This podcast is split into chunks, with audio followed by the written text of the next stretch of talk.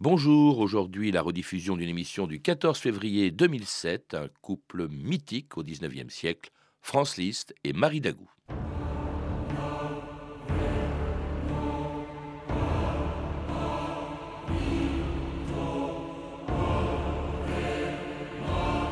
Vous n'êtes pas la femme qu'il me faut, vous êtes celle que je veux. France Liszt à Marie Dagou. «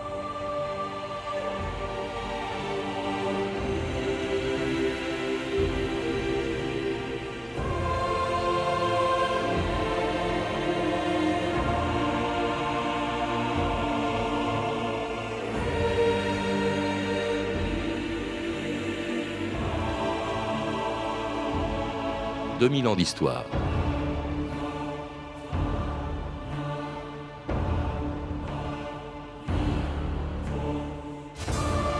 Ils appartenaient tous les deux à une génération de peintres, d'écrivains et de musiciens romantiques qui s'appelaient Victor Hugo, Delacroix, Musset, Berlioz, Georges Sand ou Chopin. Elle était née en 1805 à Francfort d'un père émigré pendant la Révolution et d'une mère qui appartenait à une puissante famille de banquiers allemands. Devenue comtesse par son mariage, Marie Dagou était une des femmes les plus en vue de l'aristocratie parisienne quand, en 1832, elle rencontrait celui pour lequel elle allait abandonner son mari, ses enfants et une vie bien rangée. Né quelque part aux confins de l'Autriche et de la Hongrie, ce pianiste virtuose avait six ans de moins qu'elle et était alors à 21 ans la coqueluche de tous les salons de Paris. Permettez-moi de me présenter. Oh, mais c'est inutile, vous êtes Franz Liszt. Oh, mon nom n'est pas grand-chose comparé au vôtre. Maintenant, c'est Monsieur Liszt qui va jouer. Vous voyez, il n'y en a pas une seule qui ne frémisse en le voyant. Elles savent trop bien pourquoi j'ai fui avec lui.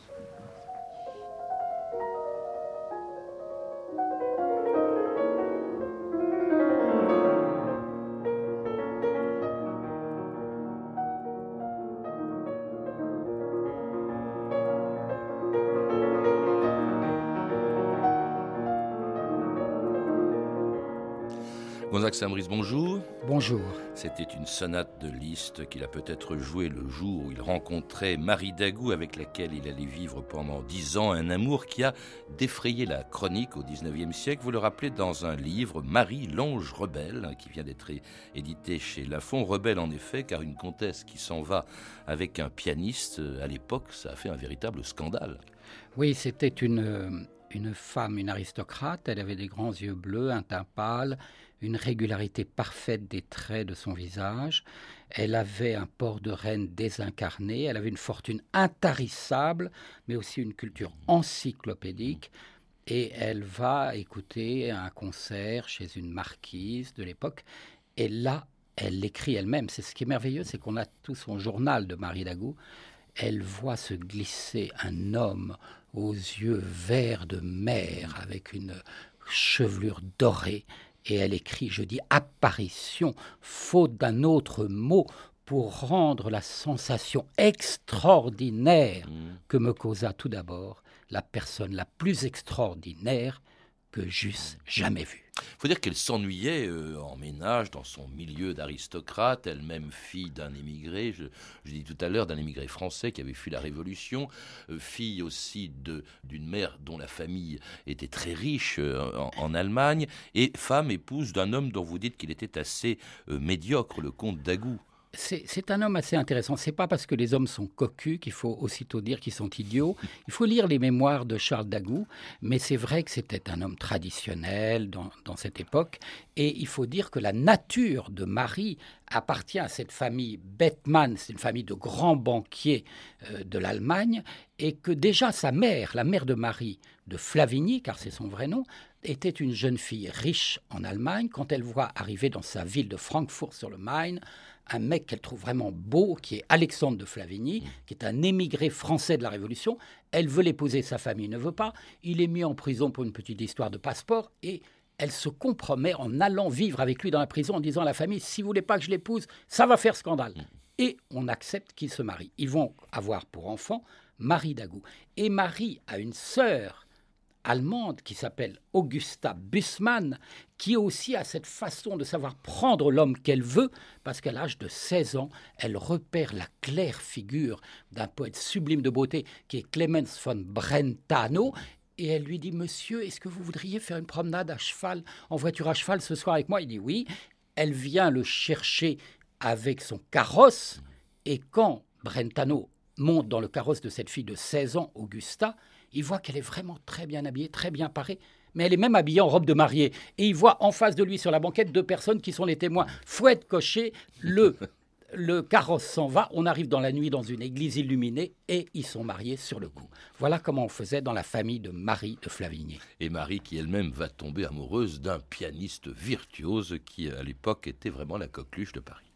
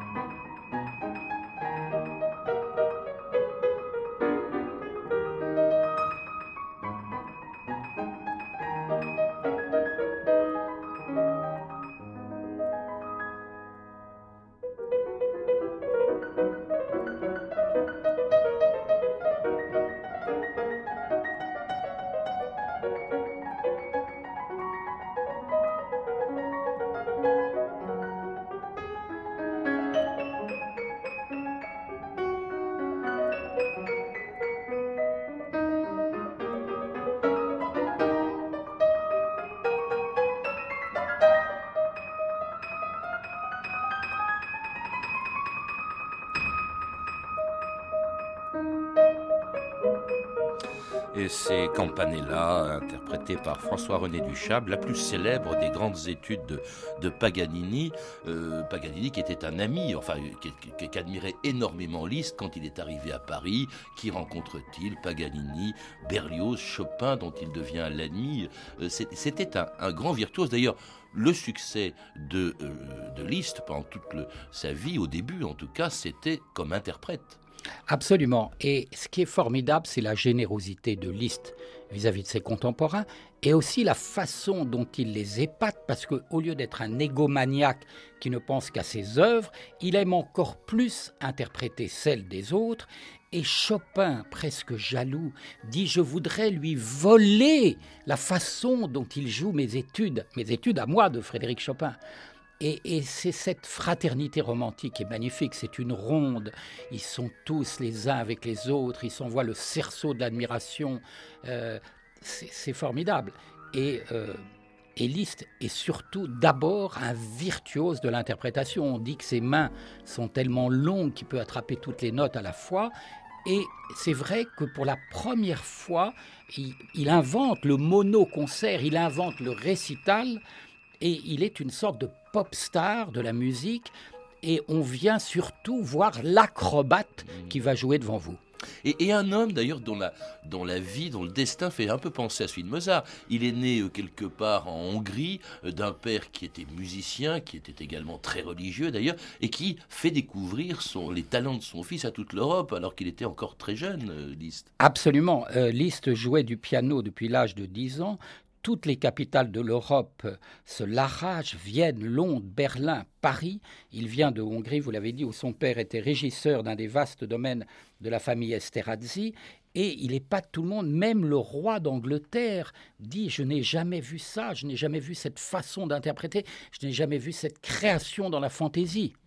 Et alors, c'est pour cet homme, dans les bras de cet homme, qu'elle va tomber et partir. En, 1834, il se rend compte en 32, elle le fait venir, vous le rappelez, Gonzague Saint-Brice, euh, chez, chez, chez, elle. elle, au château il parle très longuement, puis petit à petit, parce que ça, c'est pas, ils sont pas tombés dans les bras de l'autre tout de suite. Et puis, il décide, elle décide, ça, c'est la grande rupture, de partir en Suisse en, 1834. Je suppose que le comte euh, d'Agou n'a pas été content. Alors, il a été, euh, vous savez, c'est l'époque d'Alfred de Vigny. Seul le silence est grand, tout le reste est faiblesse. C'est un militaire, donc il, il essuie l'offense sans jamais rien dire contre sa femme. Et c'est vrai qu'après deux ans de liaison avec Franz Liszt, elle n'hésite pas à abandonner son mari pour suivre Franz Liszt, avec lequel elle parcourt toute l'Europe, à qui elle va donner trois enfants. C'est un scandale dans le faubourg Saint-Germain. Liszt, en plus, est plus jeune qu'elle, il a sept ans de moins qu'elle. C'est quelque chose qui n'a jamais été vu. Et, un scandale en Suisse, je crois qu'ils se retrouvent à Bâle, et puis ils vont vivre à, Genève, ils vont parcourir, on le verra dans, quelques instants, l'Italie. Mais alors évidemment, pour les Suisses, pour les calvinistes, évidemment, c'est un abominable scandale. Ils sont très mal accueillis en Suisse. Voilà, alors au début, ils, arrivent à Bâle, à l'auberge des Trois Rois, et puis ils s'installent à Genève, ils, tiennent un petit salon, il y a le major Pictet qui vient les voir. Il y a quand même pas mal de déclassés à Genève, de gens qui sont plus ou moins en exil. Donc il y a un milieu qui se recompose et c'est là qu'elle reçoit une lettre d'une personne qu'elle ne connaît pas, euh, qui est Georges Sand, et qui lui dit Vous êtes ma belle comtesse, comme dans les romans médiévaux des temps anciens. il y a une amitié qui se crée entre ces deux grandes femmes d'esprit qui vont toutes les deux dans leur destinée choisir des noms d'hommes, Georges Sand et plus tard pour Marie Dagou, Daniel Stern. Mais qu'est-ce qu'elle a, notre Georges? Elle est à jamais dégoûtée. De quoi? De l'amour, sans doute. Il lui manque ce que nous avons, Marie et moi. J'ai besoin de repos. Le mois prochain, je fais une tournée de 20 villes. Où allez-vous? Vienne, Genève. Vous partez en tournée? Chérie, ne vous en aurais-je rien dit? Et vos compositions? Votre travail? Et moi, Franz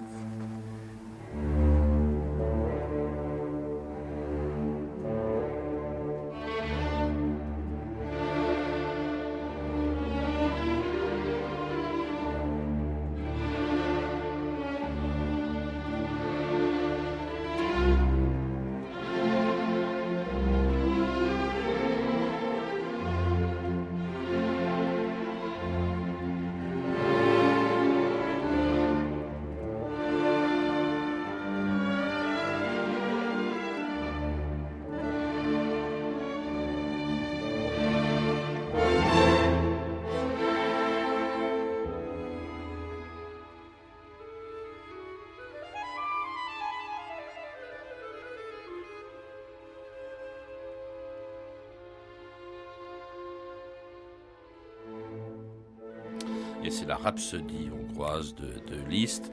Euh, c'est étonnant, euh, euh, cette espèce de trio entre Liszt, Georges Sand et, Marie Dagou. On s'est même demandé, je crois que Marie Dagou était un peu jalouse et soupçonnait Liszt d'avoir une aventure avec Georges Sand. Oui, alors pour le moment, ils font du tourisme, ils excursionnent euh, à Chamonix, au pied du Mont Blanc, etc. Et puis plus tard, euh, euh, Liszt va venir à Nantes, au milieu des brebis, de la vie rurale de Georges Sand, avec Marie Dagou. Bon, alors Liszt travaille au piano au premier étage, Georges écrit en bas. Mais est-ce que l'ami de Marie Dagou, Georges Sand, n'a pas voulu essayer l'amant de sa copine? Parce qu'à un moment dans son journal, il dit refuser les caresses de Lys, c'est trop bête. Et c'est amusant parce que ça rappelle aussi que Balzac, qui était très snob, a envoyé euh, Liszt à sa maîtresse, la comtesse Ranska, pour montrer qu'il connaissait Liszt. Mais après, la comtesse Ranska, parce que quand même Liszt était un type extrêmement sexy, écrit dans son journal, mais la sinuosité de ses lèvres, mais c'est irrésistible. Donc on se demande effectivement si Liszt n'est pas allé jusqu'au bout par deux fois. En tout cas, ça n'a pas empêché une grande passion de se développer entre euh, Marie Dagou et Liszt, notamment en Italie, où ils vont passer le plus clair de leur temps, comme ça, pendant des années, notamment, alors un endroit qui les a beaucoup inspirés tous les deux, vous le citez beaucoup, Gonzague Saint-Brie, je crois même que c'est là que vous avez commencé à écrire ce livre, c'est le lac de Caume. Oui, alors là, c'est la culmination du bonheur pour les deux amants qui sont, c'est assez extraordinaire, un artiste et une intellectuelle, avec des physiques d'exception. Euh, on les voit arriver à l'auberge dell'Angelo, euh, qui est sur la place Cavour aujourd'hui à Como. Euh, c'est devenu une banque. Et on voit ce couple radieux, extraordinaire. Puis après, ils vont louer une maison à Bellagio, sur le lac de Como, encore une fois, qu'on peut voir c'est le moment des compositions parce que ils vont à la villa où il y a cette fameuse statue de Dante et Béatrice auxquelles tous deux se comparent. Ils perçoivent en septembre le parfum si particulier des oléofragrances, ces fleurs qui explosent dans les narines tellement elles sont bonnes. Et ils font l'amour, ils sont heureux sur le lac de Côme. Et là, il y a toute une société de créateurs. Il y a la Villa Melzi, il y a Rossini. Par exemple, il y a une chose merveilleuse, c'est que Rossini envoie par le courrier postal des partitions à la cantatrice Judita Pasta, qui le soir, quand le lac est apaisé, se met sur son balcon, elle entend l'archer de Rossini de l'autre côté du lac et elle commence à chanter au-delà des eaux. Et puis alors Liszt et, Marie Dagou font des enfants, ils en auront trois ensemble, il y a eu Blandine, il y a des destins assez exceptionnels, Blandine qui deviendra la femme d'un ministre de Napoléon III. Oui, du premier ministre d'Émile Olivier. de l'Empire libéral. Et Cosima. Qui et va Cosima qui va naître, alors justement, à Côme. C'est à cause de ça qu'elle porte ce nom ravissant de Cosima, aussi à cause d'un roman de Georges Sand. Et elle va devenir d'abord la femme de von Bülow, qui est un chef d'orchestre, et puis elle va être foudroyée par l'amour de Richard Wagner, euh, auprès duquel elle vivra toute sa vie. Et peut-être qu'elle fera avec Wagner ce que sa mère aurait dû faire avec Liszt, devenir la vestale de son œuvre. En tout cas, euh, et puis il y a aussi un, enfant, un garçon, Daniel, hein, qui, mourra euh, assez jeune, mais qui est né exactement l'année où les choses commençaient à, mal tourner, où le couple commençait à se décomposer, lorsqu'à Venise, eh bien, Liszt apprenait euh, qu'une catastrophe avait ravagé son pays natal, la Hongrie, et justement voulait y partir. Mes concerts alimentent les caisses des réfugiés. Le pays a été ravagé par les inondations. Chérie, c'est ma patrie. Écoutez, je reviendrai dès que je le pourrai. Mon bel archange, vous me manquerez. J'ai tout abandonné pour vous. J'ai déshonoré mon nom pour notre rêve, Franz.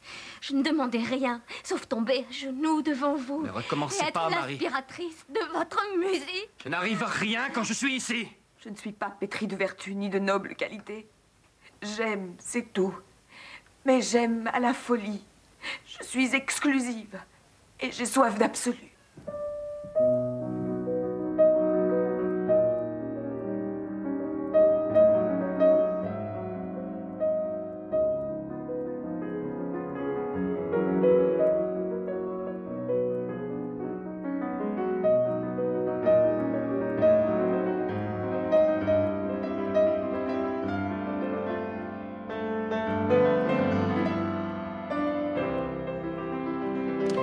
D'amour, un nocturne de Liszt qui est peut-être inspiré par sa rupture. C'est pas vraiment une rupture d'ailleurs euh, d'avec euh, euh, Marie Dagou, mais enfin ça va être ça se graduellement. Vous avez une très jolie formule, Gonzague Saint-Brice. Vous dites il était un navire, elle était une encre. Elle avait voulu l'avoir pour elle seule. Il appartenait au monde. Effectivement, d'ailleurs, il va partir. C'est comme ça qu'ils vont commencer à se séparer. Voilà. Parce que lui, il est très heureux d'être avec elle, seul sur le lac, c'est merveilleux. Mais en même temps, c'est un artiste. Et, et, là, vous voyez, par exemple, il invente le premier concert humanitaire après les inondations du, Danube à Pest. Il va à Vienne pour donner des concerts gratuits pour, pour la sauvegarde des, des naufragés de cette inondation. Et puis, il a, il a un succès prodigieux. Il ne peut pas s'empêcher de lui écrire de Vienne. Tout le monde vient me féliciter, etc. Et même quand il revient à Venise pour la retrouver sur la place Saint-Marc, il a la maladresse de lui dire que peut-être il a trompé, il a une petite aventure de rien du tout. Il n'aurait pas dû le dire. Et au fond, cet homme appartient au monde, oui, il est, il est cosmopolite. il, il, va, il va faire des, des, milliers de concerts, enfin des centaines de concerts un peu partout. Et des concerts gratuits souvent, et aussi des concerts dehors, pas dans les salles de concert, mais pour les paysans, dans la campagne. C'est un homme qui est charismatique, qui est en dehors de tout souci de classe, de salon. Il est la générosité même. il y avait une véritable listomania, il y avait vraiment de l'hystérie quand il passait quelque part. C'était vraiment une rockstar. Hein, les, femmes euh, déchiraient ses vêtements, essayaient de découper ses cheveux dans sa nuque pendant qu'ils ne s'en apercevaient pas. Quand il buvait dans un verre, elle mettait le verre sous cloche. Quand il jetait un cigare derrière lui, elle ramassait le mégot. C'était la première pop star de la musique, bien avant Mick Jagger. Et puis avant que euh, donc ils vont se séparer, ils vont se revoir en permanence. C'est un amour qui n'en finit pas en, définitive, euh, jusqu'à ce qu'il abandonne euh, sa carrière de, de, soliste et puis alors s'installe à Weimar où il devient maître de chapelle. Monsieur Liszt, mon pays est prêt à vous accueillir. Vous pourrez mûrir vos projets les plus ambitieux, ce que le monde est en droit d'attendre d'un artiste comme vous. Avec nos musiciens et nos chanteurs, vous ferez de cette ville le centre musical de l'Allemagne. Et même de l'Europe. La place de maître de chapelle sera bientôt vacante et je la mets à votre disposition. Vous fixerez vous-même le montant de vos émoluments.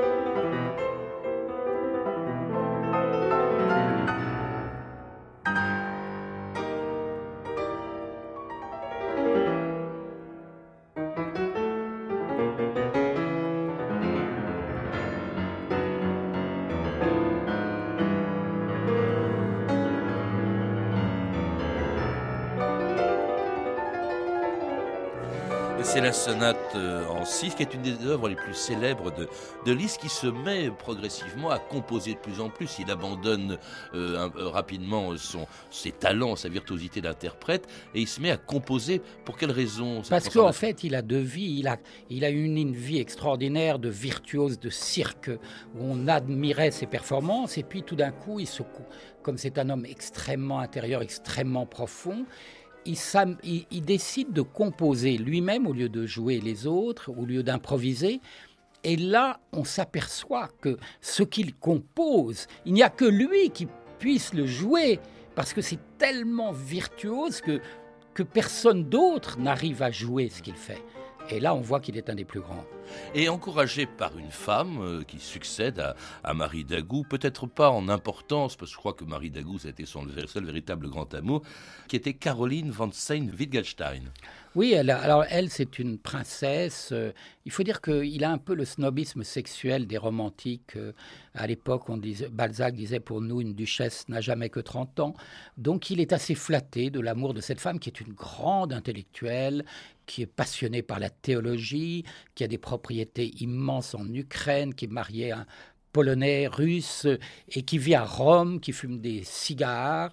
Et au début, il est tout à fait passionné par elle, elle l'apaise, elle travaille auprès de lui, et puis à un moment, euh, il commence à avoir ce goût de la liberté, et c'est à ce moment-là, d'ailleurs, qu'il va faire le choix qu'il a toujours fait, qui est celui de Dieu, et on verra comment. Hmm. Alors, entre-temps, euh, elle, elle vit à Paris. Euh, euh, là, je parle de Marie Dagou, hein, qui ceux-ci se sont quittés, se voient de moins en moins. Et alors, elle se met à écrire, elle entame une carrière d'écrivain, et comme George Sand, avec un nom d'homme, Daniel Stern. Hein. Pourquoi, pourquoi un nom d'homme? Pourquoi fait-elle comme ça Alors parce que, en fait... Daniel sans eux, hein, je précise. Oui, oui. C'est Émile Girardin, parce qu'elle est journaliste qui lui, lui dit de choisir un nom, et elle choisit un nom d'homme.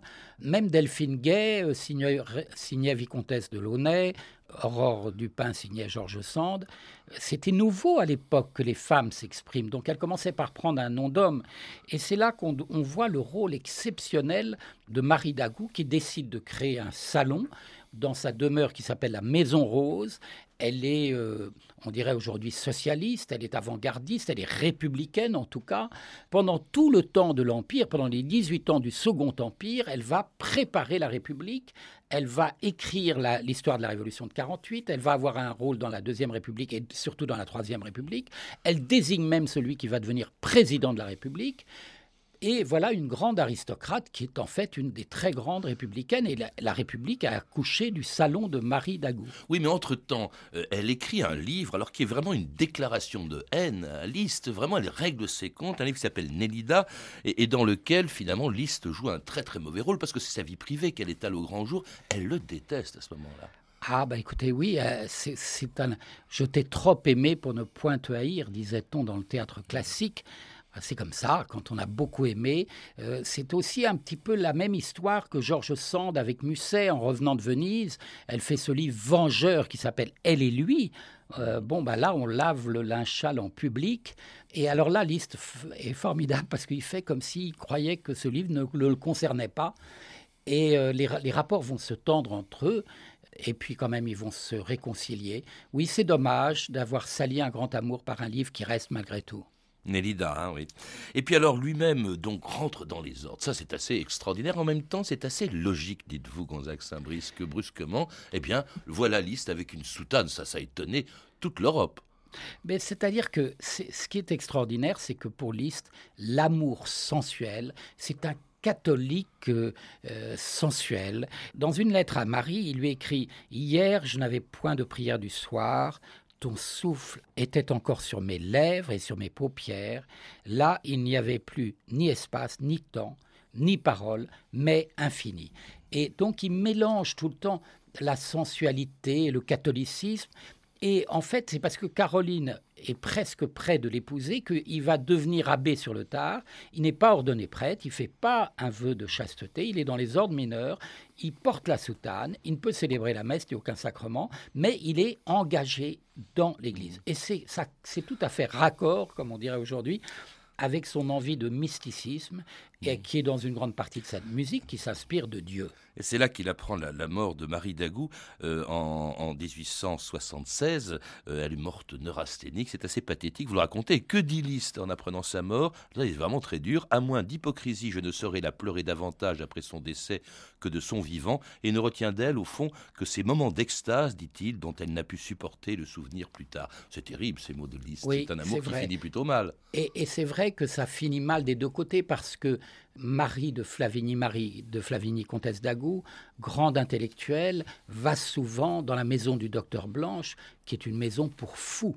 Mais il faut dire que le génie et la folie sont proches et que la plupart des romantiques passent par la clinique du docteur Blanche. Maupassant y fait des stages. Et en fait, ce n'est pas la folie, c'est simplement la dépression nerveuse qu'on ne connaissait pas à l'époque sous le nom d'aujourd'hui. Alors il meurt lui-même dix ans après elle, à Bayreuth, auprès de sa fille Cosima, hein, qui est veuve de Wagner à ce moment-là.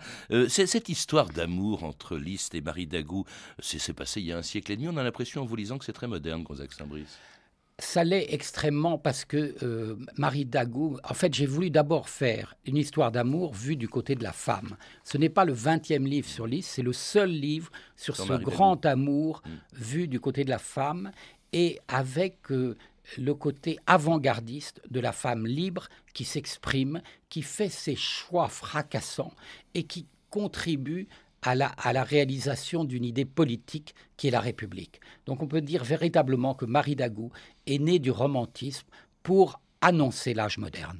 Merci Gonzague Saint-Brie. On se quitte avec cette musique de Liszt, la messe du couronnement.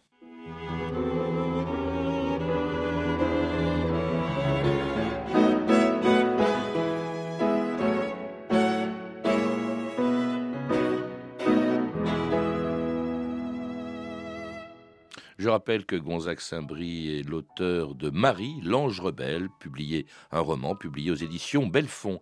À lire également La vie selon France Liszt de Roland Candé aux éditions du Seuil et les mémoires, souvenirs et journaux de la comtesse d'Agou au Mercure de France. Avez pu entendre des extraits du film Impromptu de James Lepine, disponible en DVD chez MGM, ainsi que du téléfilm La vie de Berlioz de Jacques Trébouta. Toutes ces références sont disponibles par téléphone au 32 30, 34 centimes la minute, ou sur le site franceinter.com. C'était 2000 ans d'histoire. À la technique, Aurélie Fortin et Patrick Henry. Documentation, Claire Destacan, Emmanuel Fournier et Franck Olivard. Une réalisation de Anne Kobilac.